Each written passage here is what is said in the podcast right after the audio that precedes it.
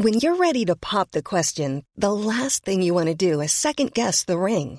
At Bluenile.com, you can design a one-of-a-kind ring with the ease and convenience of shopping online. Choose your diamond and setting. When you find the one, you'll get it delivered right to your door. Go to Bluenile.com and use promo code LISTEN to get $50 off your purchase of $500 or more. That's code LISTEN at Bluenile.com for $50 off your purchase.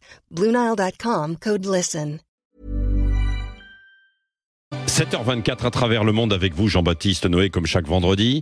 Regard international. Venons-en à l'Europe. Bruxelles. Alors qu'il y a euh, la crise agricole hein, qui est en train de se dénouer probablement, mais sur fond de problématiques européennes, eh bien, les Européens qui étaient euh, un, sommet, réunis pour un sommet sous tension, sont finalement parvenus à un accord pour débloquer 50 milliards d'euros pour euh, l'Ukraine. La Hongrie, qui a beaucoup hésité, n'a pas mis son veto permettant ainsi de débloquer, euh, de débloquer ces fonds d'urgence. Hein. En effet, Patrick, là, il y avait urgence pour l'Ukraine, l'Ukraine qui manque de munitions, qui manque d'argent, mmh. donc il y avait ce sommet euh, important pour euh, un prêt et des dons également à tour de 50 milliards d'euros. Euh, la Hongrie s'y opposait et finalement, hier soir, elle a donné son accord pour euh, que ces 50 milliards d'euros soient débloqués. Alors, ce sont 50 milliards d'euros répartis sur quatre années. Donc, tout ne va pas arriver d'un coup à l'Ukraine. Il y a 17 milliards de dons et 33 milliards de prêts. Donc, que l'Ukraine devra ensuite rembourser. Alors, pourquoi euh, la Hongrie s'y opposait dans un Alors, il y a au moins deux raisons. La première, c'est que la Hongrie ne souhaitait pas que son argent finance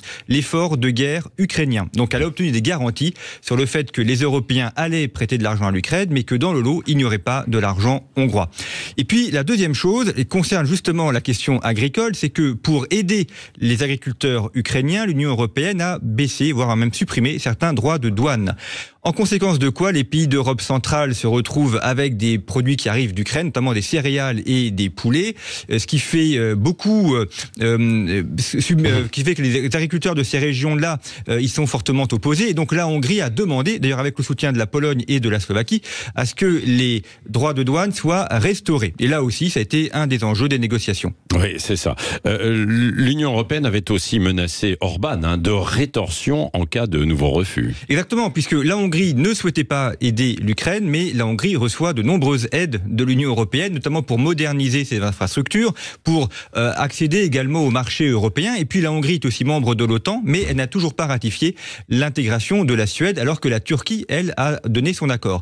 Donc ça a beaucoup euh, énervé les, Européens. Et puis il y a aussi le fait que la Hongrie, le 1er juillet prochain, euh, obtiendra la présidence tournante du Conseil européen. Donc tout cela crée un très fort sentiment anti-hongrois à Bruxelles. Oui, c'est ça. Euh, ça, ce sera une date importante, hein, le 1er euh, juillet prochain, avec la Hongrie à la tête euh, de l'Europe. Alors, avec cette aide supplémentaire, dernière question, l'Union européenne devient-elle le premier contributeur de, de l'Ukraine? Exactement. On va arriver à 84 milliards d'euros d'aide mmh. devant les États-Unis, 71 milliards d'euros d'aide. Mais c'est un petit peu un, un, un jeu de loi, c'est-à-dire que maintenant que l'Union européenne a débloqué cette aide, il y a pression sur les États-Unis pour qu'ils en fassent autant. Il y a une enveloppe de 61 milliards d'euros qui est en, en, suspension puisque le Congrès américain s'y oppose.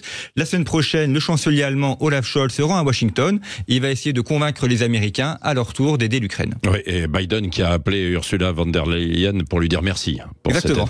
Hier, évidemment, qui fait beaucoup réagir hein, quand même parce que ça suscite un petit peu des controverses quoi. Au moment où les agriculteurs en Europe demandent de l'aide, euh, bien sûr, et que l'on donne tout cet argent euh, à l'Ukraine, mais l'Ukraine qui est la guerre continue. Et la guerre continue, euh, bien sûr Merci à vous, Jean-Baptiste Noé. Il est 7h20.